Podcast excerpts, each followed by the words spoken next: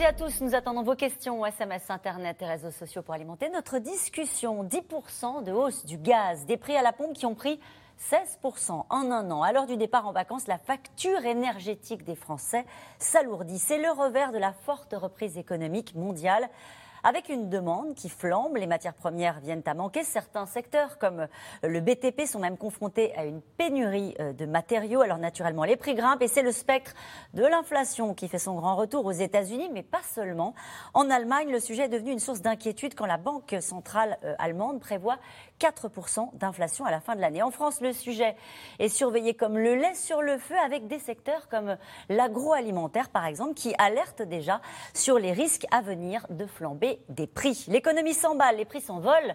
C'est le titre de cette émission. Avec nous, pour en parler ce soir, Philippe de Sertine, euh, vous dirigez l'Institut de haute finance, vous enseignez la finance à l'Institut d'administration des entreprises de l'Université Paris 1 Panthéon-Sorbonne. Je rappelle votre tout dernier livre, Le Grand Basculement, publié chez Robert Laffont. Avec nous ce soir, Mathieu Plan. Vous êtes économiste, directeur adjoint du département analyse et prévision à l'OFCE. Anne-Sophie Alsif, vous êtes chef économiste au Bureau d'information des prévisions économiques. Sophie Fay est avec nous ce soir, journaliste à l'Obs. On vous retrouve tous les matins également euh, sur France Inter pour vos histoires économiques. Et puis vous venez de rencontrer le directeur général de SEB qui prévient que les prix vont augmenter en septembre. Nous y reviendrons euh, dans le détail sur cet, entretien euh, passionnant que vous avez réalisé. Et puis enfin, on retrouvera tout à l'heure en direct de Bruxelles Florence Autrey, journaliste spécialiste des affaires européennes, correspondante à Bruxelles pour différents journaux, notamment pour le Télégramme. Et nous reviendrons sur l'inflation allemande. Bonsoir à tous les cinq. Merci de participer à ce C'est dans l'air en direct. Philippe de Sertine, je me, je me tourne vers vous. 1er juillet, le gaz augmente de 10%. C'est brutal, 10% pour une augmentation du gaz.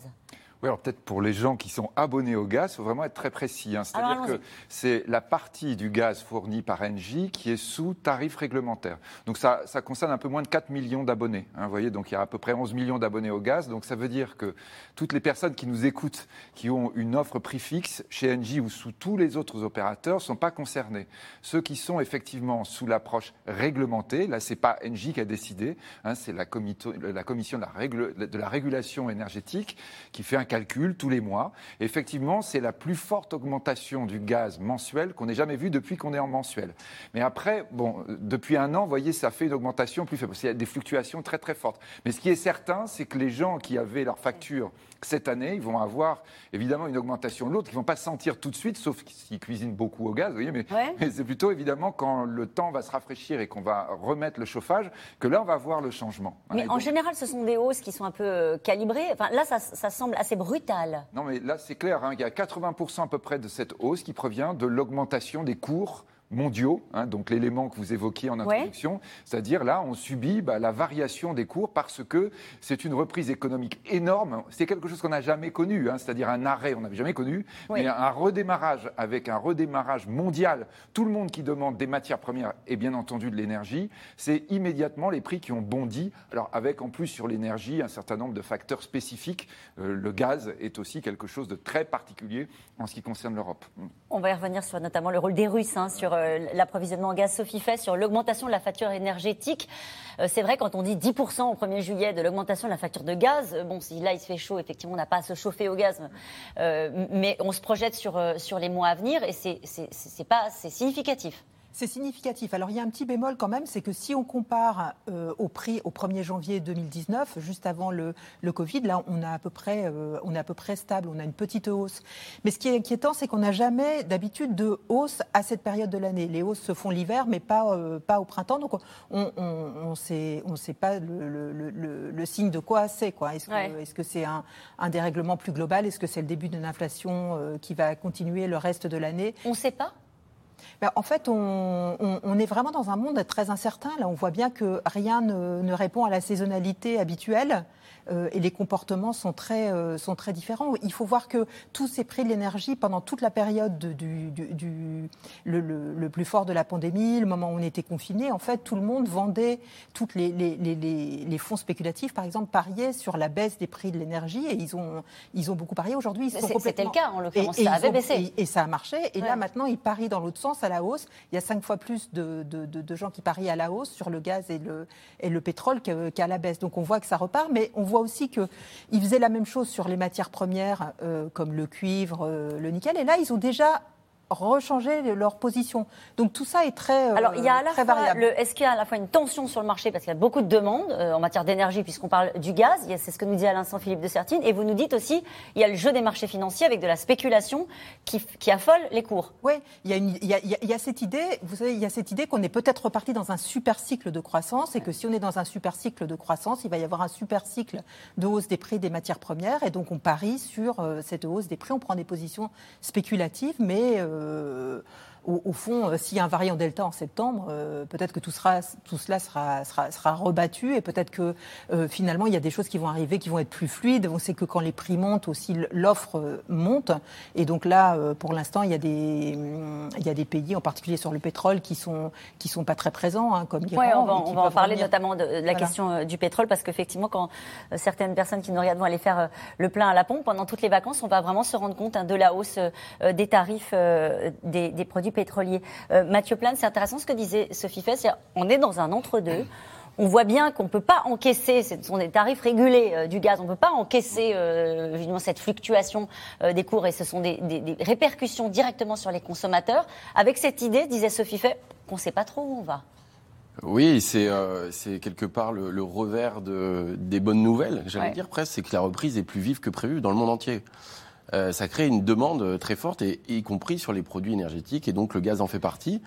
Euh, et donc c'est vrai que ça va se voir directement dans la facture euh, des Français, parce que c'est pas une inflation liée à la hausse des salaires.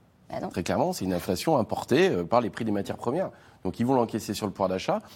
C'est important, mais ça reste encore contenu. La question, c'est est-ce qu'on est sur un scénario vraiment inflationniste avec une hausse permanente hein, des coûts d'approvisionnement, des prix de l'énergie, avec derrière un effet réel sur les marges des entreprises, on n'est pas encore, on n'en est, pas, encore là. On n'est pas là, voilà. Donc c'est vrai que c'est, ça reste très sectoriel, euh, et c'est important, oui. Enfin, c'est une alerte, c'est-à-dire que on était parti très bas, hein, c'est-à-dire les prix du pétrole, de l'énergie, etc. étaient tombés très bas. On revient à une situation quasi normale, voire un peu plus dessus. Et donc l'inflation, en fait, elle se mesure par rapport au prix de l'année précédente.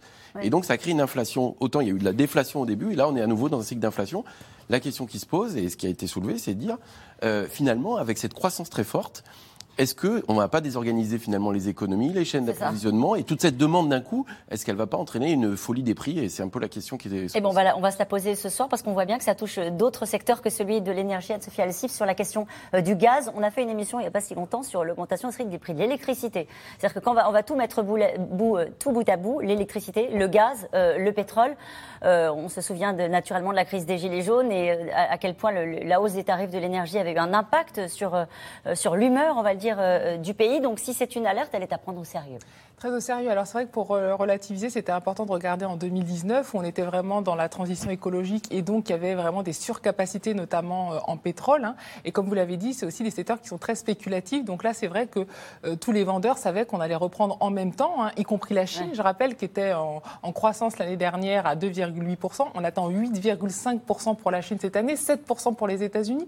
On n'est que 4 au niveau de la zone euro, même si ça reste très robuste. Donc vous imaginez avec la Chine qui a repris dès l'année dernière, qui n'a pas eu de vrai infléchissement sur son commerce, hein, un ralentissement mais pas vraiment de déficit de sa balance commerciale. Donc ça a déjà repris euh, en Asie très très très fort. Et là, en plus avec les déconfinements et en Europe et aux États-Unis avec le plan de 1900 milliards hein, qui va booster la croissance euh, et surtout la consommation des ménages américains, et eh bien là vous avez en effet une, une explosion.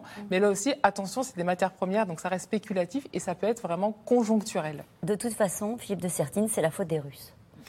oui, alors. Sur le gaz. Non, sur l'Europe, vraiment, oui. Donc ça, c'est sûr. Non, mais là, vous avez à peu près 30% du gaz européen qui est russe, en fait. Pour ça. souvent, quand on est en train de parler, vous voyez, les gens qui regardent, c'est dans l'air et qui voient qu'on parle de la Russie, on s'en fiche. Non, non, c'est vraiment très, très concret. Sur la question du gaz, ah, précisément. oui. mais vous voyez, sur l'énergie et, par exemple, sur l'économie allemande, c'est absolument capital. Pourquoi sur le gaz? Expliquez-nous pourquoi, à un moment donné, on est euh, évidemment euh, très soumis euh, à, l'approvisionnement qui vient de la Russie. Le restant de l'Europe, encore beaucoup plus que, que la France, parce que le restant de l'Europe n'a pas, comme la France, une forte électricité nucléaire. On va dire, mais électricité, de quoi il parle? Mais oui, parce que euh, le reste de l'Europe, l'Allemagne en particulier, les Pays-Bas, la Pologne, etc., tout l'Europe du Nord a beaucoup d'électricité charbon. Donc, un, ils utilisent le gaz comme nous, et deux, ils utilisent beaucoup de charbon pour l'électricité. Or, comme ils ont ils ont dit plus de nucléaire, ils veulent basculer au maximum sur le gaz. Donc, ils qui est beaucoup moins émetteur en gaz à effet de serre que le charbon.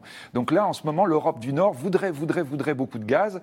Et la Russie, en ce moment, ne veut pas, et là on revient sur des choses qui sont totalement géostratégiques, on n'est plus du tout dans la crise, veut pas trop envoyer de gaz par son actuel gazoduc qui passe par l'Ukraine. Parce que l'Ukraine mm. est, euh, là aussi, on a des émissions de C dans l'air, quasiment en guerre avec, la avec la Russie. Voilà, et la Russie ne veut pas passer par l'Ukraine parce qu'à chaque fois qu'elle envoie du gaz par l'Ukraine, en fait, elle finance l'Ukraine. Elle paye l'Ukraine, qui a un péage parce que le gazoduc passe par chez elle. Et la Russie va mettre en service à la fin de cette année, donc un fameux gazoduc Nord Stream 2 qui a été au cœur On a beaucoup parlé. Voilà, de toutes les discussions d'il y a dix jours entre Poutine, les États-Unis et l'Europe, parce que les Russes voudraient à ce moment-là envoyer le maximum de gaz par Nord Stream 2, qui passe plus par l'Ukraine pour pénaliser l'Ukraine. Et donc là, en ce moment, ils, freinent. C'est aussi pour ça que les prix grimpent. Bien sûr, ça fait monter les prix du point de vue européen. Alors en plus, il se trouve qu'on a eu un, hiver long, pas forcément rude, mais long, mmh. ce qui fait que nos réserves de gaz en Europe sont vides. Donc il faut, il faut se dépêcher de reprendre, reprendre du gaz parce que si par exemple l'hiver commençait tôt cette année, il ne faudrait pas qu'on ait des réserves qui soient à un bas niveau. Donc tout ça. Bah, Vous dites on a des réserves européennes, ça veut dire que ça se fait à l'échelle de l'Europe, les bah, réserves en gaz, ou ça se fait à l'échelle des nations bah, Chacun regarde. Enfin, si vous voulez, on consolide l'ensemble. Et on sait très bien que par exemple, l'électricité, certes, vous voyez, vous avez des centrales électriques en Allemagne ou en France, mais c'est un réseau global. Et qu'à certains moments, si vous n'avez pas assez d'électricité, vous allez aller chercher sur le réseau européen. Donc on est tous liés les uns les autres. Juste, je reviens à une question un peu terre à terre, pardonnez-moi. Euh, juste Sophie Fay, il y a des solutions pour faire baisser sa facture? Alors il y a des solutions puisque euh, on peut euh, changer d'opérateur, on peut aller chez certains opérateurs qui proposent des, prix fixes, on n'est pas obligé de rester chez, chez Engie. Et puis il y a les, euh, associations de consommateurs notamment qui proposent des formules d'achat groupé. Donc il faut regarder sur le, site du FC que choisir par exemple et en profitant de ces formules, on peut faire baisser un peu sa facture. Mais si la tendance est, est, à la hausse, on finit toujours par être rattrapé puisque ces formules de prix fixes, c'est pas pour 20 ans, hein, c'est limité dans le temps. En tout cas, c'est une facture qui va s'alourdir, hein, ça c'est sûr, dans les prochains mois, celle de l'énergie, près de 10% de hausse du gaz euh, à compter de ce début euh, juillet. Euh, donc pour ceux qui sont concernés par le tarif réglementé, on l'a bien compris, et le prix des carburants qui grimpe lui aussi. À la veille des vacances, Léa Dermidjian, Paul-Rémy Barjavel. Avant de prendre la route des vacances, mauvaise surprise à la pompe. Les prix des carburants ont augmenté. En moyenne, 1,55€ pour du sans-plomb 1,43€ pour du gazole. Ça change pas mal de choses. On va peut-être réfléchir à deux fois avant de partir aussi loin. Avant, je sais que je comptais pas l'essence, mais aujourd'hui, je sais que je fais des budgets pour ça. Et si je dois prendre en plus de l'essence sur l'autoroute, les prix sur l'autoroute sont encore plus chers. Donc euh, oui, ouais, c'est compliqué. Bah, on est tous concernés, mais j'essaye de pas trop y penser, voilà. Parce que ça augmente, ça descend, ça augmente, ça descend. Effectivement, ça me fait quand même des frais supplémentaires. Et il n'y a pas que ça qui augmente. Autre ressource en pleine flambée, le gaz. À partir d'aujourd'hui, le tarif réglementé augmente de 9,96%. Pour les consommateurs comme Benjamin Boris, c'est chaque petit geste du quotidien qui va être un petit peu plus coûteux. Avec cette augmentation, je me suis dit bientôt mon café du matin, il va me coûter aussi cher euh, qu'un café en, terrasse parisienne, quoi. C'est délirant. On va se mettre à, ça va coûter 2 euros le café, c'est. Un trait d'humour, mais ce trentenaire surveille ses comptes à la loupe. Dans son appartement de 50 mètres carrés en région parisienne, l'eau, le chauffage, tout fonctionne au gaz. De quoi absorber une partie toujours plus grande de son budget. Déjà, euh, avant ces 10%, euh, ça ne cessait d'augmenter en fait. C'est un poste qui fait de plus en plus un trou dans mon budget et ça c'est sûr, euh, je suis à 475 euros en 2015 et en 2020 je suis à plus de 600 euros quoi. L'incompréhension des consommateurs, d'autant qu'avec le confinement et la mise à l'arrêt de l'économie, les prix du gaz avaient baissé. Selon la Commission de régulation de l'énergie, la reprise de l'activité bouleverse le marché du gaz au niveau mondial. Une reprise économique un peu partout, et donc de la consommation de gaz qui augmente fortement, notamment en Asie, en Europe aussi beaucoup. Et donc ça explique euh, beaucoup euh, ce mouvement. Autre facteur d'explication à cette hausse record, avec la crise sanitaire, les modes de vie ont changé. Moins au bureau, plus souvent à la maison, de quoi faire augmenter la consommation en gaz des foyers. C'est qu'on a eu un hiver rude, donc forcément, comme il fait plus froid, on consomme plus de gaz. Et en plus, avec le télétravail, on a consommé plus de gaz pour se chauffer, pour son eau chaude et pour sa cuisine globalement. Revers économique de la crise sanitaire, les prix augmentent pour l'énergie, le tabac ou encore les produits manufacturés comme l'habillement. Plus 1,5% d'inflation sur un an, selon les derniers chiffres de l'INSEE. Un secteur est pour l'instant épargné, l'alimentation. Mais les patrons d'hypermarchés s'inquiètent déjà d'être les prochains concernés. Il y a plein de matières premières qui augmentent. C'est vrai, dans l'alimentaire, on a discussion, par exemple, les céréales augmentent, donc la nourriture animale augmente, donc ça peut avoir un impact. Il y a fort à parier que dans les temps qui viennent, euh, il y a un peu d'inflation sur euh, sur quelques produits et, c'est normal. À un moment, il y a il y a, il y a enfin il y a une tension qui est mondiale en fait sur ces produits-là, hein, et, et donc ça pourrait se répercuter. Donc on fera tout pour minimiser l'impact auprès des consommateurs. Des hausses qui ne font peut-être que commencer. Le 1er août, ce sont les prix de l'électricité qui vont à leur tour bondir. Qui vont monter de combien les prix de l'électricité au 1er août? On n'a pas. on ne sait pas encore Ça dépend, ça dépend les, Bon. À part les salaires, tout augmente, n'est-ce pas Cette question qui nous est posée ce soir, Philippe de Sertine? Oui, non seulement ça, mais il faut dire aussi que la crise sanitaire, et le rappeler, c'est une partie des Français, euh, c'est-à-dire une partie non négligeable qui est devenue plus pauvre. Hein. C'est-à-dire, euh, on est 9 millions de pauvres, mmh. c'est-à-dire de gens qui ont 60% euh, du salaire médian. Ça veut dire à peu près un peu plus, un plus, un peu plus de 1000 euros par mois. Hein. Quand le, SMIC est à 1230, ça fait vraiment très peu.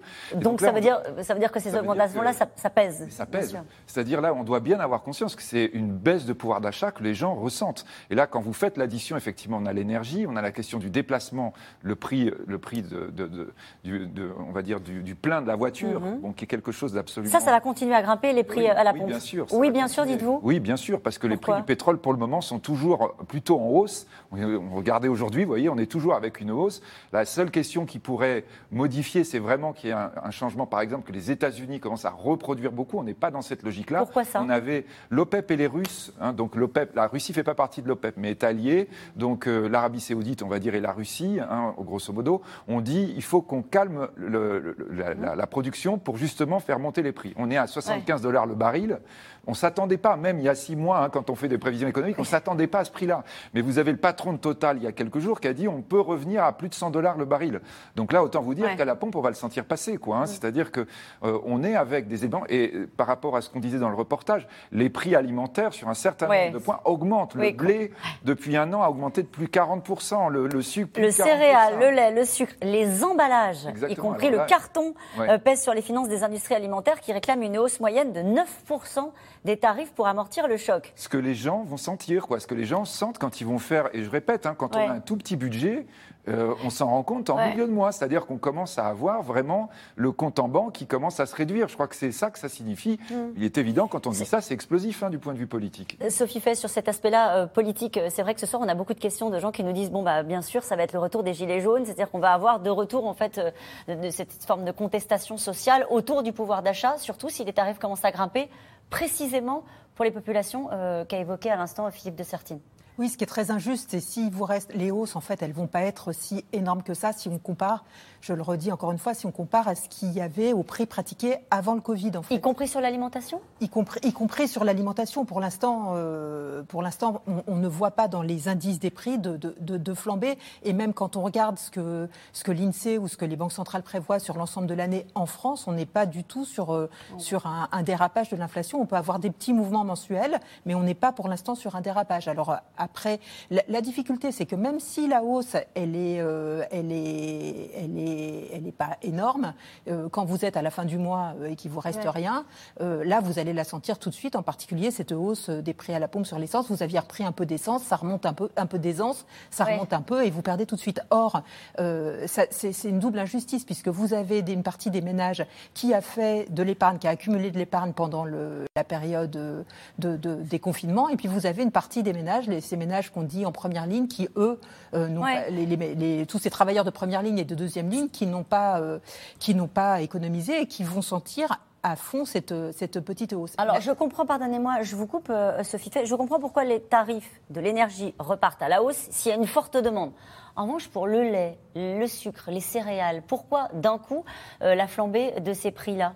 Alors, il y a eu des. des, c'est toujours très fluctuant. Hein. Il y a eu des problèmes de, récolte et puis il y a eu euh, des comportements. Euh, euh, on, a, on, a, consommé beaucoup de lait, par exemple, pendant le, pendant, confinement. Pendant le confinement.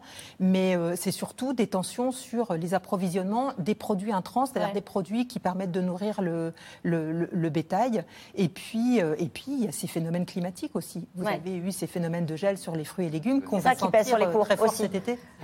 Mathieu oui, non, ce qui est important aussi sur la question sociale, euh, c'est bien comprendre que l'inflation, c'est une moyenne. Euh, l'inflation, c'est un panier de biens, de consommation de biens et services. Hein. Par exemple, l'énergie va représenter 8%, l'alimentaire 17%.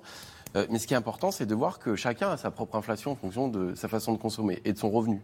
Or, c'est vrai que ce qui est un peu inquiétant, c'est que c'est plutôt les dépenses contraintes qui ont tendance à augmenter. Et donc, pour les plus modestes, la difficulté, c'est que si les prix de l'énergie, du transport, du logement augmentent, c'est une vraie difficulté. C'est pas la même chose que la baisse des prix des ordinateurs.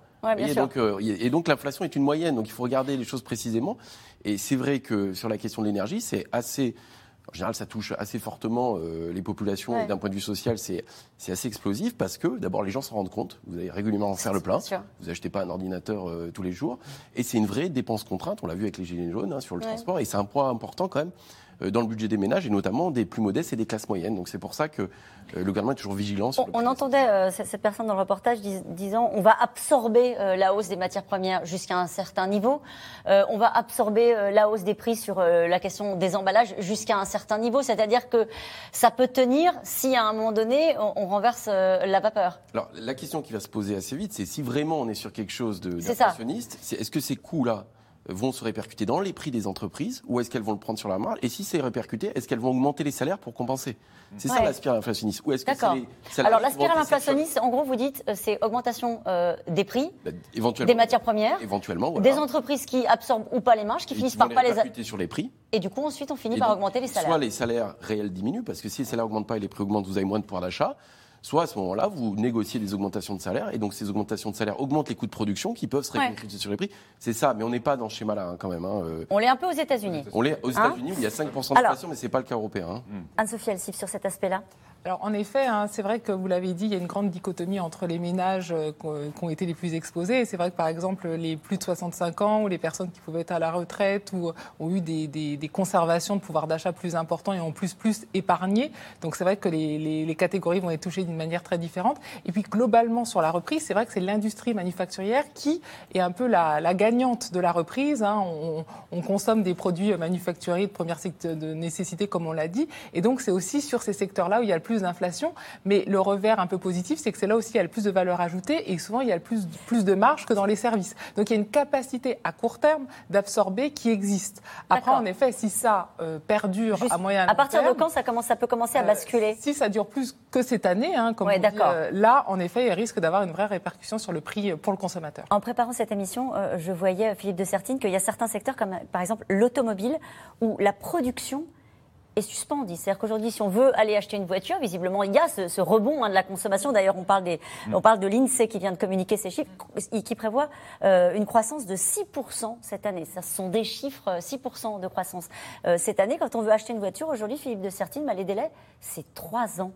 Oui, alors ça, ça, pour le coup, alors vous voyez, là, on est avec l'augmentation, et là, on est sur autre chose, on est sur les questions de pénurie. C'est vraiment des vraies pénuries, c'est-à-dire tout d'un coup, vous avez plus, par exemple, du tout de semi, voilà, semi-conducteurs. Non, non, c'est même, pas. Vous avez plus. C'est pour ça. Là, c'est le problème sur lequel on est. Donc, vous pouvez avoir sur des choses très importantes, sur les semi-conducteurs, sur les puces électroniques qui sont fabriquées notamment à Taïwan et en Corée, enfin les deux grands pays qui fabriquent. Et là, on a vraiment quelque chose. Alors pour le coup, il y a eu des réunions à Bercy là cette semaine. La CEPME s'inquiète beaucoup. les, petites entreprises disent non, non, mais là, nous, on est à l'arrêt. On est à l'arrêt complet. C'est-à-dire que les, prévisions de croissance, c'est là ce qu'on disait, quand on fait des prévisions en ce moment, il y a juste un effet d'entonnoir. On n'a jamais vu ça. C'est vrai. Ah, mais les gens, moi, qui, qui, achètent la matière première, par exemple, de façon industrielle, par exemple, à Bruxelles, ils vous disent Je n'ai jamais vu ça de ma vie. Hmm. C'est-à-dire des augmentations de prix. Pas 107% sur l'acier en un an. Allumé, euh, le carton. même, plus important que, ça. Oui, plus de 250%, euh, je dirais, du point de vue des cours de l'acier, quand vous regardez. Donc on est sur des choses absolument incroyables. Et là, vous, on rencontre des entreprises. Moi, il y a des entreprises qui me disent Juste un truc qui me manque, c'est un petit boulon usiné, etc. Et on me dit, c'est dans six mois que je vais être livré. Sauf que le problème, c'est que toute la production, quelque chose qui a une grosse valeur ajoutée, une petite PME de la région de Saint-Etienne, qui me dit, toute ma production est prête, si j'ai pas ce boulon, je peux pas vendre. Mais c'est une catastrophe, parce que j'ai pas l'argent qui rentre. J'ai sorti l'argent, je paye les gens, etc. Là, je suis plus dans les aides. Eh ben là, il me dit, là, je suis au bord de la difficulté de trésorerie. Et quand j'étais voir la banque, elle m'a dit, ah ben non, je ne peux pas vous avancer parce que vous n'avez pas de boulot, quoi. Donc, vous voyez, vous avez ce problème-là qui peut être un problème. C'est vraiment autre chose que la hausse des prix, c'est la question de la pénurie du point de vue mondial. Et là, l'industrie automobile, c'est clair, c'est sur les semi-conducteurs, les puces électroniques. Et là, on est en train de prévoir de la pénurie pour deux ans. Donc, vous voyez, tous les chiffres de croissance sur lesquels on est, qu'on disait, donc, tranquille, inflation, machin, ah oui, non, attention. Si là, il y a un énorme problème, et je peux vous garantir qu'à Bercy, on considère le problème comme extrêmement important, hein, et tout le monde est là-dessus, avec la vraie grande question, comment on va faire, comment on négocie? Si ça s'arrête. Et bien sûr, et avec la question, si on est sur les marchés internationaux, jusqu'où on est prêt à payer, ce qu'il faut prêt. C'est pour ça que vous dites c'est pas lié. La pénurie, c'est aussi lié à un moment donné quand on est sur des marchés internationaux. Si on veut vraiment l'avoir le petit boulon, on le paye plus cher. Bah, c'est la vraie question. C'est-à-dire en bah. disant oui, alors parfois vous pouvez pas parce qu'il y en a plus, parce que parce que le producteur de boulon il vous dit parce que pourquoi il est où le producteur de boulon bah, il, a plus d'acier, il a plus il a plus la possibilité de livrer. Donc ou alors vous allez payer très cher. À ce moment-là, vous avez répercussion. Mmh. Et je crois vraiment toujours là ce qu'on a derrière, c'est le risque à un moment donné. Alors quand je dis le risque, non, c'est pas le risque. C'est-à-dire que les salaires vont augmenter. Pourquoi, pourquoi nous, on est français, on dit le risque? Parce que nous, bien sûr, qu'on a tout le temps, tout le temps l'idée, c'est que si l'inflation repart, les taux d'intérêt vont, repartir. On va en parler dans un instant avec toujours la corrélation. Parce que sinon, après tout, vous dites, bon, bah oui, c'est pas grave, les salaires remontent, mais les marges augmentent, tout le monde achète, tout va bien. C'est juste, que vous avez ce petit élément qu'il faut bien dire à nos téléspectateurs, pourquoi tout le monde trépigne en France, c'est à cause des taux d'intérêt, bien sûr. Sur, on parlait tout à l'heure de l'entretien que vous avez eu avec le, patron de, de, Seb qui disait on va, on va devoir augmenter les prix? Oui, alors lui, il, a fait tous les calculs sur ces matières premières et il y a euh, deux, euh, matières, deux, phénomènes qui s'ajoutent aux matières premières. C'est la pénurie de semi-conducteurs. Donc avant, ils les achetaient en passant des contrats de gros. Donc euh, ils, achetaient un gros volume pour un certain nombre de, de, mois et maintenant, ils sont obligés d'acheter sur le marché spot, sur un marché au comptant et les prix sont multipliés par 30 à 50 fois. On ne négocie pas, on achète ce qu'il y a pour avoir ce petit capteur qui, qui mesure la température dans une Donc, du coup, on répercute sur le prix du, robot ou du mixeur la, deuxième chose, c'est le fret. Tout le prix du transport qui vient de Chine, ça, c'est complètement euh, bloqué. Il y a des, équipages qui sont bloqués parce qu'il y a des questions de quarantaine. Vous avez des ports en Chine où le Covid remonte, donc on ferme le port. Donc, vous vous retrouvez avec des prix qui sont multipliés par 4 ou 5 et en plus des, hum, des, délais qui augmentent au moins de, de 14 semaines. Donc, tout ça fait qu'ils calculent que sur un un, fer à repasser vapeur ou sur un blender, ces hausses de prix, de coût à lui, c'est entre 14 et 18% Donc il dit si on veut continuer à innover, il faut qu'on répercute ça. Et ils ont l'intention, à partir du 1er septembre, de répercuter sur, pas sur tous les produits, mais sur un sur deux. Et, les hausses de prix seront significatives puisque ça sera entre 5 et 10% toutes les économies, Anne-Sophie Alsif, sont euh, traitées à la même enseigne, se, se heurtent à ces mêmes difficultés? Non, justement, c'est ça qui est assez euh, injuste. Et là, on parle de tous ces problèmes, mais c'est très, euh, euh, c'est vraiment l'Europe qui est confrontée à ces problèmes à cause toujours de sa spécialisation productive, qui est beaucoup plus dans les services. C'est pour ça qu'on a eu des récessions plus importantes, qu'on a certes un rebond à plus de 4%, mais qui est bien moindre que le 8,5% en Chine ou le 7% aux États-Unis. Et quand on regarde, par exemple, la Chine, bah, c'est là aussi un peu le gagnant sur l'inflation, parce que eux, étant donné qu'ils ont justement recentré eh bien toute leur consommation et leur production sur le marché intérieur, l'objectif, c'est vraiment d'abord le marché euh, asiatique, chinois euh, et euh, les alentours. Donc ils ont beaucoup moins d'inflation importée, vu qu'ils dépendent moins des produits industriels, manufacturiers de l'extérieur, comme par exemple l'Allemagne, donc on, va parler. Donc ça, c'est quand même un élément important qui font qu'ils ont en fait, par rapport à l'Europe, aux États-Unis, les risques inflationnistes les plus bas. Et puis l'autre élément, c'est qu'ils ont diversifié leur économie, notamment en Afrique, en prenant beaucoup de matières premières dont ils ont besoin pour justement fabriquer ces, ces, produits. Donc là, ils ont un accès assez direct et, les États-Unis? par rapport à ça. Les États-Unis beaucoup moins. Les, États-Unis restent très spécialisés dans les services, même s'ils ont une industrie euh, forte dans quelques secteurs euh, très spécifiques. Et puis, ils ont souvent une balance commerciale déficitaire avec beaucoup de pays, notamment euh, la France, mais beaucoup l'Allemagne. Donc, c'est vrai que nous, ça nous bénéficie, par exemple, pour le plan de relance dans l'agroalimentaire, la pharmacie, la chimie. Mais globalement, ils restent très endettés. Alors, l'avantage, c'est que c'est en dollars, donc ça, crée, ça crée moins de risques. Mais tout de même, c'est vrai que là encore, c'est plutôt la Chine qui s'en sort bien sur les tensions inflationnistes. Mathieu Plane. Non, c'est euh, clairement, on voit les, les différences euh, selon les, les pays. Euh, effectivement, ceux qui sont plutôt dépendants des matières premières euh, vont le prendre de plein fouet. Effectivement, quand vous avez les questions de l'énergie, on n'est pas producteur d'énergie. Il y en a qui peuvent gagner justement par ces mécanismes-là. Ce qu'il faut savoir, c'est que ce qui est rare est cher en général. Hein. Mmh. Donc la rareté va créer la hausse des prix. Après, il y a un arbitrage aussi du côté du consommateur, c'est jusqu'où il est prêt à payer. Et donc, euh, la question de CEP, c'est effectivement, il répercute, mais est-ce que finalement, euh, s'il augmente de 15 ou 20% certains produits, est-ce que le consommateur va pas aller chercher ailleurs ou regarder d'autres types de produits? Donc, il y a toujours cet euh, équilibre qui est, qui, est, qui, est, pas facile à trouver. Entre répercussions dans les, dans les, dans les prix et, et compression des marges. Donc c'est vrai que et savoir toujours si c'est transitoire ou, ou plus durable. C'est vrai que les États-Unis Clairement, aujourd'hui, ils sont à 5% d'inflation, ce qui est beaucoup. Je rappelle quand même que dans la zone euro, on est à moins de 2%. Donc, en fait, c'est vraiment très sectoriel pour le moment. En Europe, c'est moins le cas aux États-Unis où il y a un plan de relance XXL qui va avoir des effets très forts, à mon avis, sur l'économie et possiblement sur l'inflation. Mais il y a un sujet euh, dans, dans, un pays européen en particulier, euh, l'Allemagne, parce que selon la Banque centrale allemande, l'inflation pourrait atteindre 4% euh, d'ici la fin de l'année, son plus haut niveau en Allemagne depuis 30 ans. Une annonce qui a fait la une de la presse allemande, car là-bas, le sujet est ultra sensible. Le souvenir de l'hyperinflation des années 20 est dans tous les esprits. Romain Besnénou et Christophe Roquet. Trois décennies que ce n'était pas arrivé, alors en Allemagne, l'inquiétude grandit. La situation peut déraper à tout moment. Le taux d'inflation est potentiellement explosif en Allemagne, à plus de 2%. À 2,3% aujourd'hui, l'inflation devrait atteindre 4% d'ici la fin de l'année. Inimaginable dans un pays où la stabilité monétaire est gage de bonne santé économique. Le prix des matières premières pour la pâtisserie comme la farine a beaucoup augmenté. Avant, il me restait toujours un peu de monnaie après les courses. Maintenant, plus rien. En Allemagne, les prix de l'énergie ont flambé de 10% en un an. Les produits alimentaires de 1,5% et les services de plus de 2%. En cause, la demande plus élevée que l'offre après la crise du Covid et la pénurie de certaines matières premières, électroniques ou agricoles. Ça se fait sentir, euh, par exemple, dans les sorties euh, dans les restaurants avec ma famille, donc euh, quatre personnes. Et l'autre jour, on a dépensé plus que 80 euros et c'était plus important comme somme que c'est ce qui été dépensé pour les mêmes choses euh, dans la période avant Corona. Là, la facture était autour de, 70 euh, euros. L'inflation correspond à la hausse généralisée des prix sur l'ensemble des produits, alimentaires, bâtiments ou transports.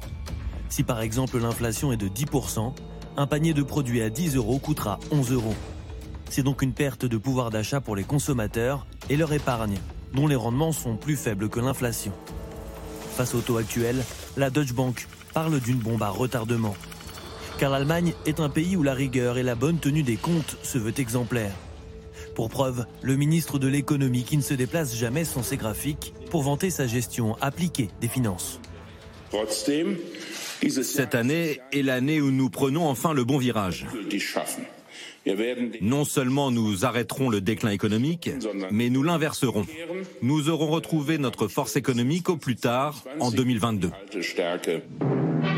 La rigueur, héritage de l'histoire. Il y a un siècle exactement, après la Première Guerre mondiale, l'Allemagne connaît une hyperinflation sans précédent. Les prix explosent jusqu'à 30 000% par mois. Le marque ne vaut plus rien, il en faut des milliards pour acheter un simple morceau de pain l'inflation était telle que les, parents laissaient jouer leurs enfants au Monopoly avec des vrais billets de banque. Pour beaucoup d'Allemands aujourd'hui, ce choc financier des années 20 suivi du krach boursier en 29 aurait contribué à la montée du nazisme et d'Adolf Hitler. Le sujet est donc ultra sensible. D'autant que de nouvelles élections fédérales se profilent en Allemagne au mois de septembre. Après 16 années de règne, Angela Merkel quitte le pouvoir. La crainte d'une forte inflation pourrait bénéficier à son parti, la CDU, face à son principal concurrent, les Verts. Ça pourrait poser surtout un problème pour les écologistes qui visent sur le plan d'investissement assez important. Et euh, ces plans d'investissement, ils pourraient être dans les collimateurs euh, des euh, conservateurs, euh, qui, ils disent déjà, les conservateurs, que ces plans d'investissement des écologistes, ça met en danger la stabilité fiscale allemande. L'inflation allemande reste néanmoins inférieure à celle d'autres pays occidentaux comme l'Espagne ou les États-Unis, où la hausse des prix atteint 5% sur un an. Et nous retrouvons Florence Autret, correspondante à Bruxelles. Euh, on, l'a bien vu dans ce reportage, l'annonce du patron de la Bundesbank a mis le feu aux poudres en réalité. Ça a inquiété les Allemands. Oui, mais pour les raisons qu'ont très bien expliqué vos, hein, euh, le reportage, en fait, ils ont, ils ont une fixation sur l'inflation. 4%, c'est pas colossal. Hein. Ça commence à être sensible, mais c'est pas colossal. Mais euh, le problème, c'est que, en fait, euh, l'inflation est différente dans la zone euro dans son ensemble. On est plutôt autour de 2%. Et donc, c'est quand même problématique parce que les, les Allemands voient les choses à l'aune de leur situation. Et ils aimeraient, par exemple, que la Banque centrale européenne ajuste sa politique en fonction de la situation en Allemagne, en clair, augmente les taux d'intérêt euh, de façon à mater euh, l'inflation en Allemagne, euh, alors que c'est pas du tout une décision qui serait opportune, par exemple, pour un pays comme la France, où il n'est pas du tout, il serait pas du tout bienvenu d'augmenter les taux d'intérêt. Les Allemands ont aussi un compte à régler avec la politique d'assouplissement monétaire de la Banque centrale européenne, qui en théorie, devrait être facteur d'inflation. en tout cas, ils peuvent se dire bon, bah voilà, l'inflation arrive, c'est donc que la BCE fait trop d'assouplissement monétaire et il est temps de revenir en arrière. Le problème, c'est que de leur point de vue, ça peut avoir du sens, mais pas du tout du point de vue des autres Européens. Ah bah non, pour nous, c'est un cauchemar l'augmentation des taux, euh, Florence Autret. Exactement, oui, parce qu'on est quand même l'endettement a considérablement augmenté, donc il faut absolument qu'on arrive à maîtriser euh, en fait le coût euh, de notre dette, et donc ce serait pas du tout opportun. Mais ça veut dire que ça, ça crée des tensions euh, à Bruxelles, enfin en tout cas au sein de la zone euro, ce sujet-là en ce moment? Alors, Disons qu'en fait, il y, a, un débat économique qui est en train de, de ressurgir, qui est de dire est-ce que l'objectif qui a été fixé à la Banque centrale européenne et qui sert de prétexte aux Allemands pour dire il faut bouger, l'objectif c'est 2% ou légèrement inférieur à 2% d'inflation. Hein. C'est ça, c'est ça que la BCE doit tenter de réaliser. Et donc, il y a un certain nombre d'économistes qui commencent à dire, écoutez, il faut arrêter avec cette, cette, ce plafond de 2%. Il peut être opportun d'aller autour de ce chiffre, un petit peu au-delà de ce mhm. chiffre, dans certaines situations. Et donc, ça suscite un débat économique. Politiquement, je ne dirais pas pour l'instant. Non, c'est pas encore en train d'être d'être discuté euh, entre ministres des Finances ou, euh, ou à la Commission. Cette question, Mathieu Plane, pourquoi l'inflation bondit-elle en Allemagne et moins en France? C'est vrai, pourquoi ils sont à 4 et nous on est à quoi 1, 5 euh, Non, alors euh, en fait aujourd'hui, 4 euh, c'est la Ils seront à 4 prévision à fin d'année. aujourd'hui on, est à 1,9 je crois, au niveau, et c'est 2,5 en Allemagne, donc on est quand même dans l'épaisseur du Les prévisions de la Bundesbank, c'est 4% à la fin d'année. Les prévisions de la Bundesbank, ça peut être lié à la composition sectorielle de la consommation, hein, avec peut-être une part d'énergie un peu plus forte. Euh, il faut savoir aussi que l'Allemagne est plus sous tension euh, que la France aussi. Hein. C'est-à-dire que le rebond économique, quand vous regardez les pertes par rapport à la situation pré-Covid, sont revenus beaucoup plus vite que la France euh, à leur niveau d'activité. Et le chômage a beaucoup moins augmenté. Le marché du travail est plus en tension. donc il y a potentiellement des augmentations de salaire aussi qui sont plus fortes. Donc des coûts de production globaux qui peuvent être plus importants. Pour le moment, on est quand même encore dans l'épaisseur du trait hein, entre la France et l'Allemagne. Il n'y a pas une grande divergence. En tout cas, on ne le vit pas de la même manière. On ne le vit pas de la même manière et surtout les répercussions en termes de politique économique sont différentes. Euh, dans un cas, c'est vrai que c'est savoir ce que va faire la Banque centrale. C'est très important parce que si les Allemands considèrent que l'inflation est trop élevée, ils vont, entre guillemets, exiger que euh, finalement la Banque centrale sorte de ces politiques très accommodantes de rachat de dettes. Alors nous, on en a besoin. Euh, les pays d'Europe du Sud en ont besoin. Et donc ça crée des tensions. Ça crée des tensions aussi. C'est-à-dire, est-ce qu'il faut continuer à pousser la reprise ou au contraire euh, l'État Faire des plans de relance, quoi qu'il en coûte, etc. Sur euh, le feu, enfin en tout cas la reprise, euh, ou est-ce qu'il faut mettre du carburant? Et donc nous on est plutôt mettre du carburant, et les Allemands disent attention, il faut freiner plutôt parce qu'on a un risque inflationniste. Et vous l'avez bien dit dans le reportage, il y a cette histoire effectivement de l'héritage post-guerre, l'inflation, hyperinflation qui a pu conduire en partie au nazisme. Et ce qui est intéressant, c'est qu'aux États-Unis, eux, ils sont les traumatismes passés, c'est la Grande Dépression Hmm. avec euh, une explosion du chômage qui montait à 25%. Et donc c'est vrai que, y compris dans le rôle des banques centrales, aux États-Unis, la priorité est donnée à la croissance Et donc l'inflation est presque secondaire. On voit que pour l'Allemagne, la priorité, c'est la stabilité des prix avant même la croissance. Et donc ça, ça, crée des choses différentes. Et pour nous, c'est la stabilité des taux. c'est ça. Alors vraiment, vous voyez, peut-être pour, nos téléspectateurs, il faut bien dire, d'abord on parlait de bonnes nouvelles quand même. quoi. C'est-à-dire on a une croissance incroyable. Je veux dire, vous voyez... Oui, mais c'est avec ce risque de surchauffe que vous expliquez bien. Voilà, mais je crois que c'est important quand même que les gens comprennent bien. C'est-à-dire on est en train de parler du problème de gérer une croissance incroyable, alors que normalement les sorties de crise, c'est dire là, oh, ça repart pas, y a, le chômage reste pareil, etc. Là on est en train de vous dire... Y a ça repart trop fort. Voilà, ça repart trop fort et du coup on est confronté à des problèmes structurels. Donc ça c'est important que les gens comprennent bien que c'est d'abord des bonnes nouvelles et qu'effectivement là tout d'un coup on est avec la vraie question comment on gère ça. Mm. Hein, et donc c'est vrai que quand on regarde le, cas allemand, justement quand vous disiez la question du, du, téléspectateur, pourquoi plus en Allemagne? Parce que comme on le disait tout à l'heure, la Chine, l'Asie repart très vite, l'économie allemande exporte beaucoup, donc elle s'est tout de suite trouvée réentraînée par l'accélération de la croissance mondiale, hein, beaucoup plus, plus rapidement que nous. Et donc effectivement elle se retrouve avec ce risque qui est la hantise des Allemands quand on disait, mais qui doit être notre hantise aussi. Vous savez, euh, Jean-Claude Trichet a une formule, enfin l'ancien patron de la BCE française, il disait l'inflation c'est comme le dentifrice, quand il sort du tube, vous pouvez plus le faire rentrer dedans. C'est-à-dire, vous voyez, là, le moment où on est dans la spirale inflationniste, c'est quand les salaires s'emballent. Parce que quand les salaires s'emballent, du coup, le prix de production des entreprises, le coût de production des entreprises augmente.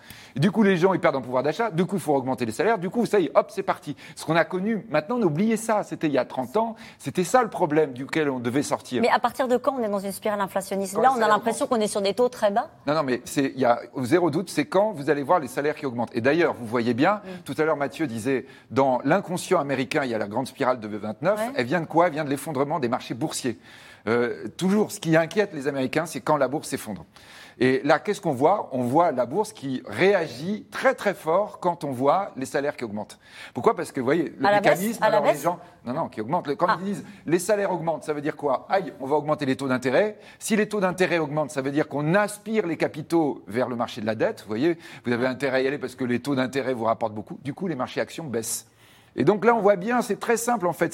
C'est, alors peut-être, vous voyez, tous les spectateurs, ils vont dire, oh là, j'ai bien compris. Non, vous avez trois variables hein. les salaires, les J'ai fait un regard comme ça, un peu interrogatif moi aussi. bien, hein, Mais donc les Allemands, ils disent, les salaires qu'augmentent, c'est l'inflation. Attention. Et nous, aux Français, tout de suite, on dit, oh, les taux. D'accord. Et les Américains disent, les taux, donc les marchés actions qui vont baisser. Rappelons quand même que nos marchés actions sont fous là. Ils sont jamais été aussi hauts. On est dans un truc de dingue. Ça plaît beaucoup aux Américains. Nous, on dit, bon, bah tout va bien, ça veut dire que les taux sont mm. faibles. Et les Allemands disent euh, non, si les salaires sont en train d'augmenter, ça ne va pas du mm. tout.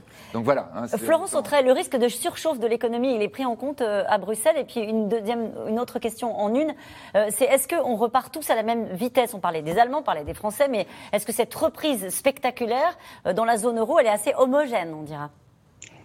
C'est ce que j'allais dire. je, crois qu'il y a un problème aussi, euh, c'est-à-dire que en fait cette inflation en Allemagne, il faut pas trop s'en inquiéter. Elle devrait permettre en fait aux syndicats allemands de négocier une augmentation des salaires en Allemagne de façon à rétablir un équilibre dans les rapports de compétitivité en fait. Si ça marchait, si la zone euro fonctionnait bien, c'est ce qui devrait se passer, c'est-à-dire que en fait euh, la France, euh, le sud de l'Europe gagne en compétitivité pour équilibrer la zone euro. Et on devrait s'inquiéter parce que pour l'instant, c'est pas ce qui se dessine. Et en fait, ces écarts, en fait, signifient qu'en fait, il y a des divergences dans la zone euro. Et, contrairement, bon, effectivement, tout le monde repart. Euh, la France repart très fort, mais bon, aussi après une très forte récession. Mais le problème, c'est que les écarts dans la zone euro restent très, très importants. Et ça, c'est vraiment, est vraiment inquiétant parce que euh, les niveaux de vie, concrètement, des, des, Européens divergent.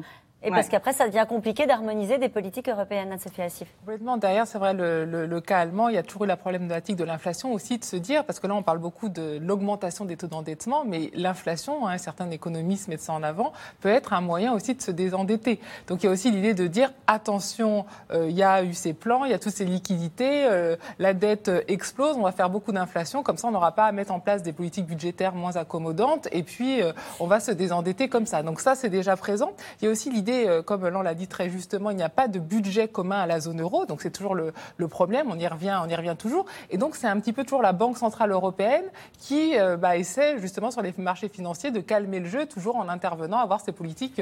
Euh, oui, mais là, visiblement, ce que nous disait Florence Sautré, c'est qu'à un moment donné, si la situation ne s'améliore pas, il faudrait qu'elle choisisse entre l'Allemagne et la France. Alors normalement, enfin, la Banque centrale est indépendante. Oui, d'accord. Mais normalement, elle reste indépendante et c'est ça aussi qui fait sa, sa fiabilité. Donc normalement, elle doit regarder la la zone euro dans son ensemble et pas la France, l'Allemagne ou un autre pays spécifiquement.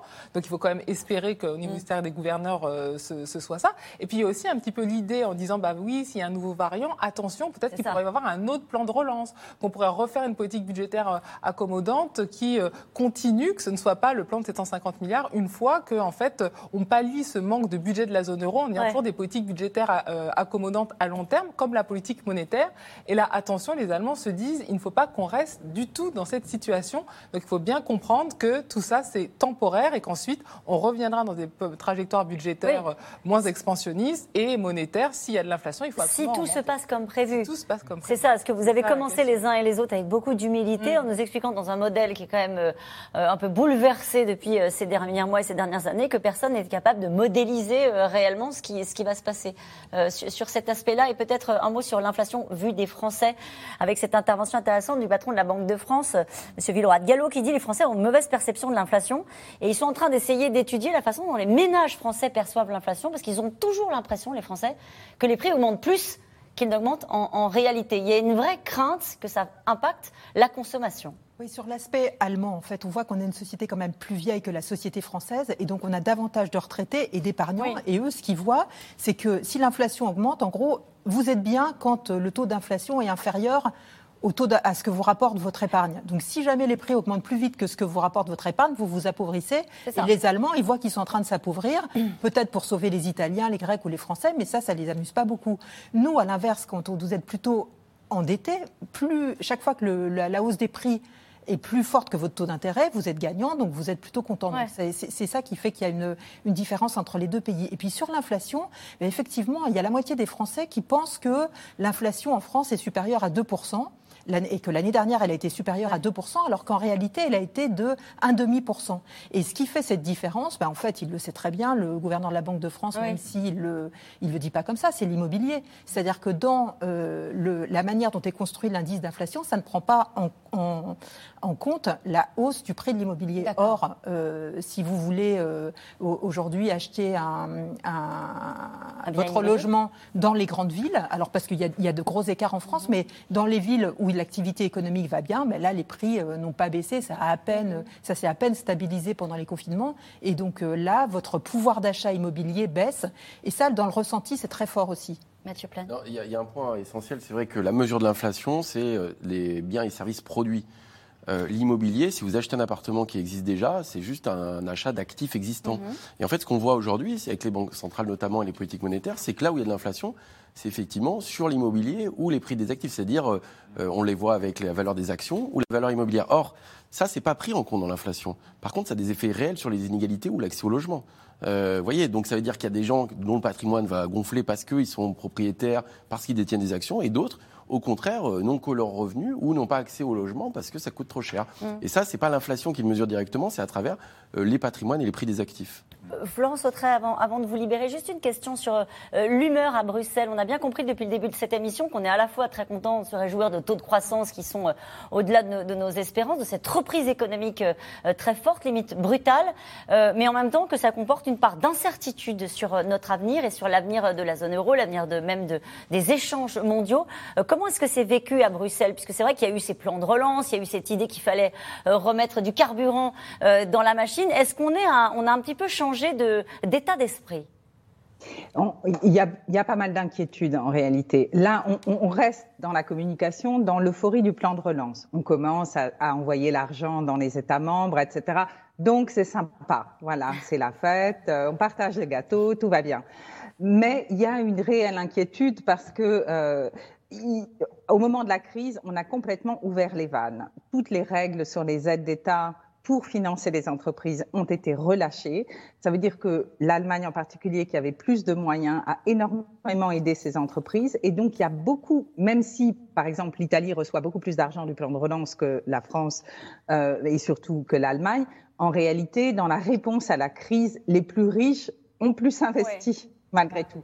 Et donc, c'est un facteur, encore une fois, je, désolé de me répéter, de divergence. Et donc, il y a une inquiétude. Et il va falloir, dans les mois qui viennent, rouvrir le débat sur euh, les critères en fait de, de l'union monétaire, sur les questions de déficit, de dette. On voit bien qu'on est complètement sorti des clous, et ça, c'est mm. des débats extrêmement compliqués et douloureux. Donc, en réalité, il y a une euphorie, je dirais, de façade, parce qu'effectivement, on a réussi à finalement à mettre en œuvre ce qui avait été décidé en juillet 2020 avec ce plan de relance, mais il y a la conscience qu'en fait, on est, on est sur des chemins divergents euh, et euh, si je pense qu'il y a une chose sur laquelle on peut croire le président Macron, c'est quand il parle de la nécessité de d'autres plans de relance, enfin de, de, de, cette idée que ça suffira pas en fait, que ce beau plan européen Next Generation EU ne suffit pas en fait pour faire tenir ensemble à terme la zone euro.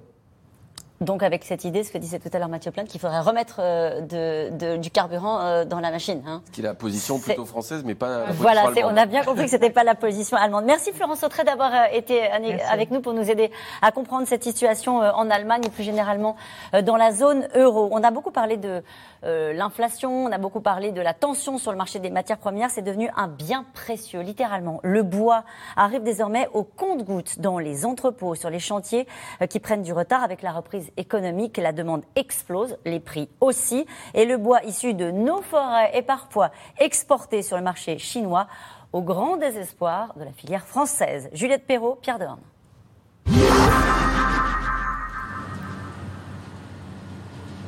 C'est un scénario qu'Hubert Demain était loin d'imaginer.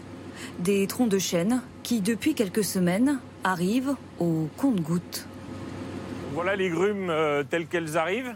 Euh, là, c'est une coopérative forestière qui nous fournit. On ne s'attendait pas à autant de demandes après le Covid.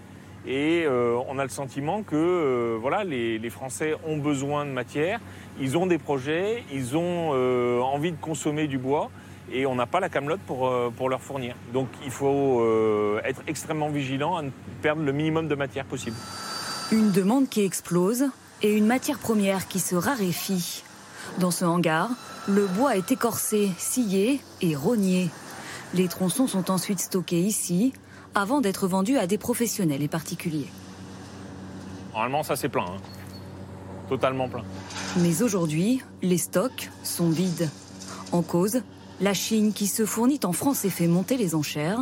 Le prix euh, a quasi doublé, euh, voire plus sur certaines qualités. Mais aussi les États-Unis qui s'approprient le marché européen depuis la taxe Trump imposée sur le bois canadien. L'américain met plus cher. Euh, tout à l'heure, c'était le chinois sur le chêne. Maintenant, c'est l'américain sur le sapin.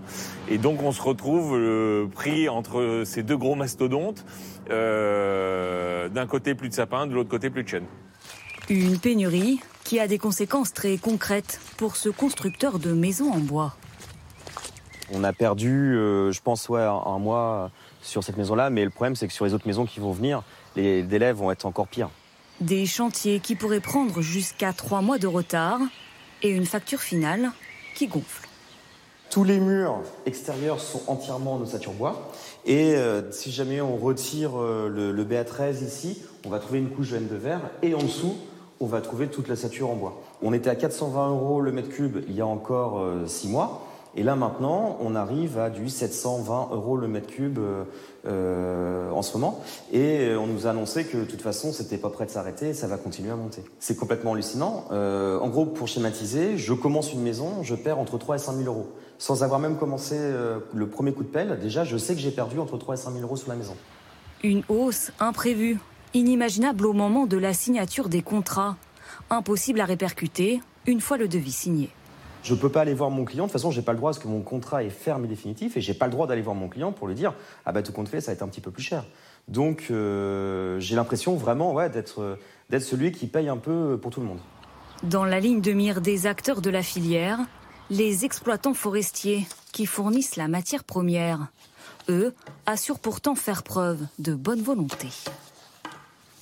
Avant de proposer les bois aux Chinois, on s'assure que les petites séries et les, scieries euh, de plus grosse importance peuvent être intéressées ou ont besoin de bois. Dans ce cas, on leur vend le bois. Et il reste en gros 150 euh, 000 à 200 000 mètres cubes qui ne trouvent pas preneur en France. Et à ce moment-là, au lieu de les vendre en bois de chauffage, ils partent en Chine. Le syndicat s'est engagé à organiser des ventes publiques réservées aux transformateurs français dès la rentrée.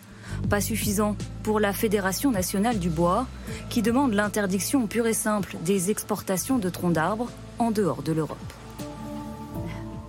Et justement, cette question qui nous est posée, Anne-Sophie Assif, le bois européen ne devrait-il pas rester en Europe? Non, hein, on est dans un marché ouvert avec des règles. À ce moment-là, on peut dire la même chose. Les semi-conducteurs ne doivent pas sortir de Chine et aller en Europe. Et c'est pas le cas? Ils ne servent pas d'abord le marché chinois? Alors, c'est sûr que, bon, ça, c'est toute la problématique bah du marché euh, déguisé des aides d'État, du, du, fameux des non tarifaires, des normes, justement, pour protéger le marché.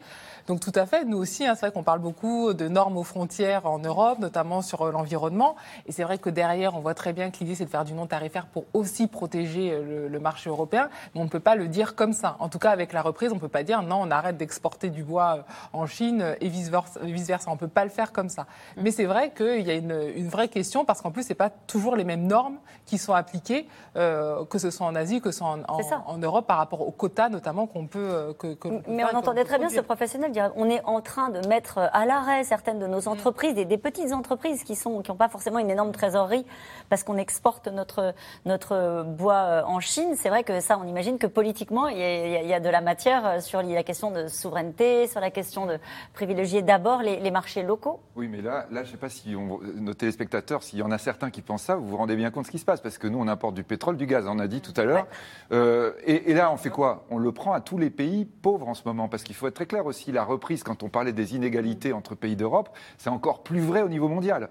C'est-à-dire que là, ça ne nous dérange pas, même au niveau des. On a eu fait, évidemment l'épisode des vaccins qu'il a montré. Quoi. Les plus riches préemptent. Hein. Mhm. Et là, évidemment, ils sont en train de dire bah oui, bah, c'est libre circulation, si vous en voulez, il faut payer plus cher. Alors parfois, on est victime de ça. Mais je crois que là, vraiment, enfin.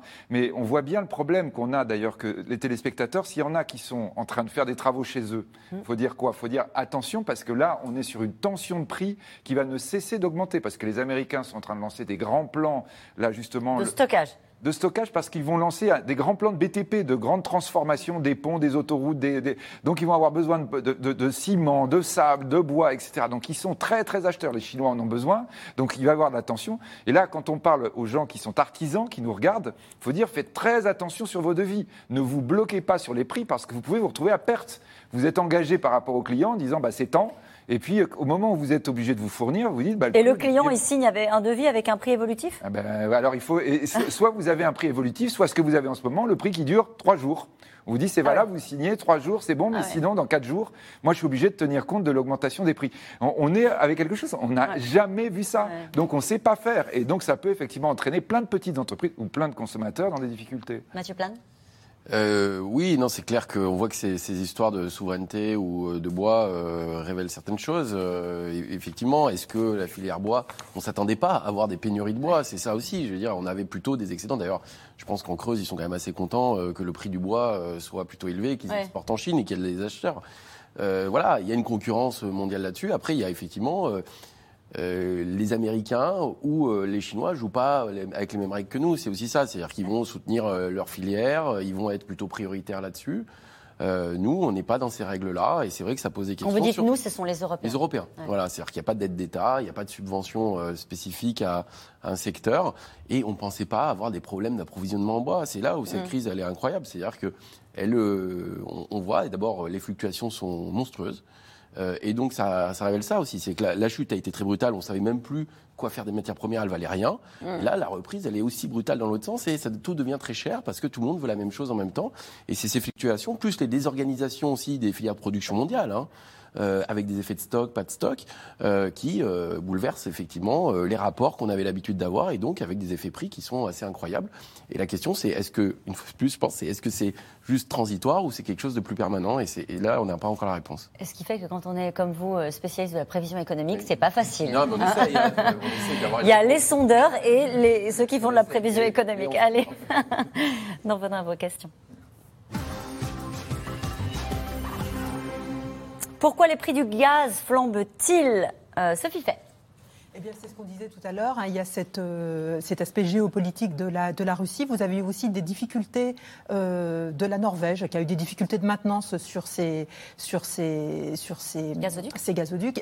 Et, et, donc, euh, à la fin, bon, tout ça augmente. Vous avez une demande mondiale qui est repartie très fort. Et puis, il faut voir aussi que sur les, les hydrocarbures, on a quand même un, donc à la fois le gaz et le, et le pétrole, on a un, un paradigme mondial qui a changé. Vous avez l'Agence internationale de l'énergie qui, jusqu'à maintenant, disait on peut continuer à faire des, découvertes de pétrole ou de gaz et on arrivera à atteindre l'objectif de l'accord euh, climatique de Paris. Et maintenant, l'AIE a dit, bah, si on veut vraiment atteindre cet objectif, il faut qu'on commence à euh, produire moins de pétrole. Donc il faut vraiment baisser. Donc il n'y a plus aucune euh, majeure pétrolière, aucune grande compagnie qui n'a d'excuses pour, pour continuer à produire. Et la pression commence à arriver sur le gaz aussi. Qu'est-ce qui justifie la hausse des prix des carburants juste avant l'été? C'est le prix de la matière première. Euh, le prix du, baril de pétrole, en fait, est aujourd'hui à 75 dollars. Il mm. faut savoir qu'il y a un an, il était à moins de 40 dollars. Mm. Euh, donc on a une multiplication par deux hein, euh, des prix du baril de pétrole et ça se répercute parce que là pour le coup il n'y a pas de taxe carbone. Hein.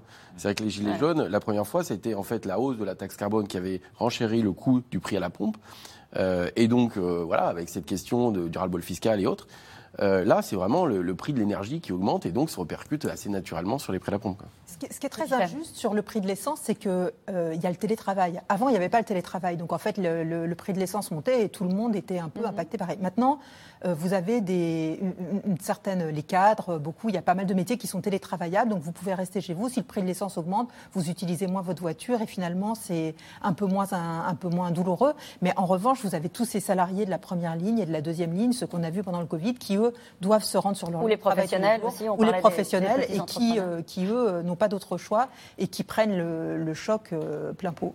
Énergie, eau, alimentaire. Si tout augmente sauf les salaires et les retraites, comment consommer et relancer l'économie C'est Marie qui nous pose cette question en Isère. Alors euh, oui, c'est vrai que c'est la vraie question. Bah, on a un petit peu parlé hein, de la, des finances publiques, de euh, comment, euh, dans un contexte où beaucoup de choses vont augmenter, eh bien comment on aura une, une, consommation, une reprise importante. Alors là aussi, il faut relativiser. On l'a dit beaucoup. Hein, normalement, ça va être conjoncturel. On voit qu'il n'y a pas normalement de tension sur les salaires, même peut-être une, une, augmentation du taux de chômage malheureusement cette année, avec des faillites d'entreprises qu'on attend quand même importantes dans le secteur des services, avec la fin du quoi qu'il en coûte. Donc là aussi, il faut aussi nuancer cette situation. Là, on est toujours sur perfusion, mais là aussi, on ne sait plus euh, quand on n'y sera plus. Hein. On parle de 13% d'entreprises zombies, donc ce seraient des entreprises qui seraient aidées, mais en fait qui ne seraient pas fiables financièrement.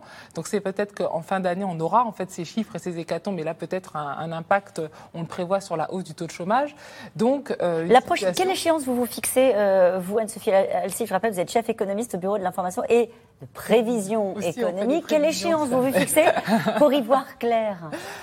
est-ce que vous vous dites à la fin de l'année, on aura un peu une, de la visibilité sur euh, justement de quel côté ça, tourne avec soit une surchauffe qui enchaîne, euh, qui engendre une, une, spirale inflationniste? C'est à ce moment-là qu'on saura? En fin d'année, on saura euh, déjà à la rentrée avec le variant, parce que ça, ça va quand même avoir beaucoup d'impact s'il y a des reconfinements ou peut-être des barrières ou frontières. Donc ça, sur le commerce, ça va jouer. En fin d'année, on aura beaucoup plus de chiffres, notamment sur les entreprises et sur la fin du quoi qu'il en coûte. Par contre, même la Chine, on en a beaucoup parlé. L'année prochaine, ils sont encore à plus de 6%. Donc c'est vrai que la situation, on va dire, de tension sur les matières à moyen long terme va quand même durer, même si on va être dans un retour à la normale progressivement, on risque encore d'avoir des tensions l'année prochaine. Après l'euphorie du déconfinement, les Français descendront-ils dans la rue pour euh, défendre leur pouvoir d'achat?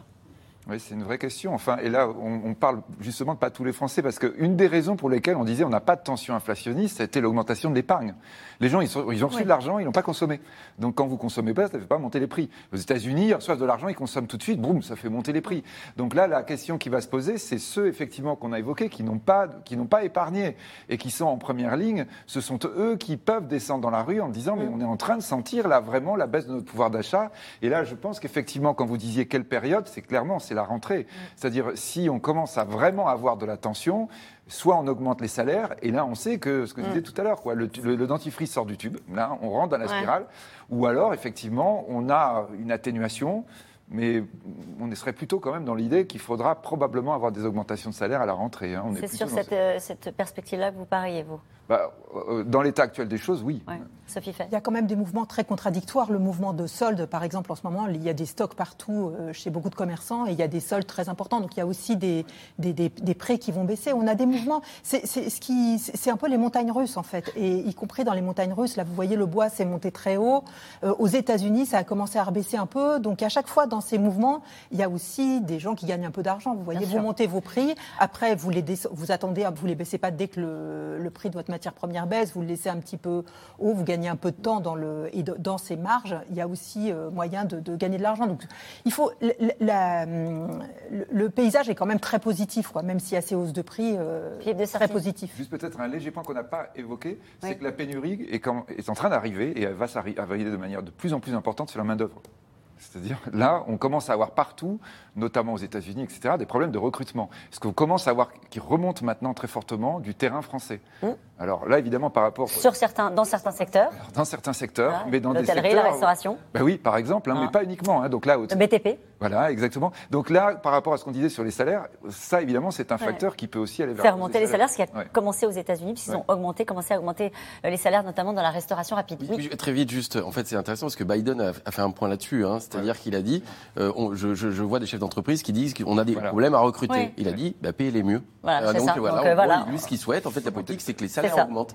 Au contraire, c'est de redonner du pouvoir d'achat par la hausse des salaires. On en a parlé rapidement. Les artisans pourront-ils suivre et survivre euh, avec cette hausse des prix des matériaux? Donc il faut qu'ils voilà, faut qu'ils puissent répercuter quand euh, le client paye. S'ils ne peuvent pas, ils sont déjà limites. Hein, donc, euh. Je croyais que le Covid nous avait fait prendre conscience de notre hyperproduction, de notre hyperconsommation. Finalement, on recommence tout comme avant. Sophie fait. Ah oui, hein c'est souvent comme ça.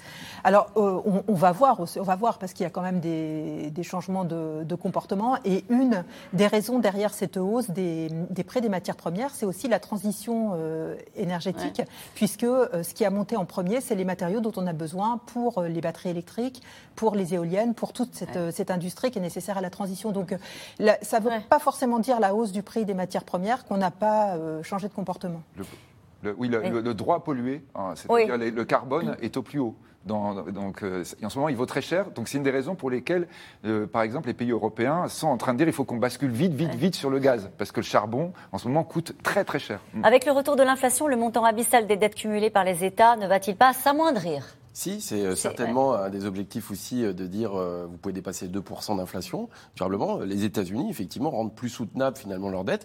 D'ailleurs, il faut rappeler ça, hein, c'est qu'après-guerre, après la Deuxième Guerre mondiale, on avait une dette qui était abyssale hein, et une grande partie a été réglée par l'inflation parce que quand vous endettez à des taux fixes pendant 10 ans, si vous avez de l'inflation, le poids des charges d'intérêt diminue. Par contre, effectivement, l'épargnant est perdant, mais le, le créditeur est, est, gagnant. C'est-à-dire Justement, l'épargne des Français constituée pendant la crise sanitaire va fondre comme neige au soleil avec ces augmentations. Alors là, on en a beaucoup parlé des inégalités avec le vieillissement de la population. Donc en effet, c'est souvent les plus âgés qui ont plus épargné. Et donc là, je ne dis pas que ce sera une autre guerre des générations pour savoir si on veut de l'inflation ou comment on gère cette épargne. Mais c'est vrai que c'est plutôt les épargnants qui seront les perdants si on garde ces politiques. Et voilà ce qui arrive avec tout cet argent injecté, dette, inflation. Alors le monde d'après sera-t-il pire que le monde d'avant? Mais non, Philippe, dans l'Aude, qui pose cette question. non, mais je crois que non, mais ça, je crois que vraiment c'est une tension forte sur le changement. Et donc ça, le changement, c'est créer une nouvelle richesse pour mettre en, en face de cette nouvelle dette. Merci à vous tous. C'est la fin de cette émission euh, qui sera rediffusée ce soir à 22h20. Demain, vous trouvez euh, Axel de Tarlet pour un nouveau C'est dans l'air. Je vous rappelle que vous pourrez retrouver C'est dans l'air quand vous le souhaitez sur euh, toutes les plateformes. Voilà, belle soirée.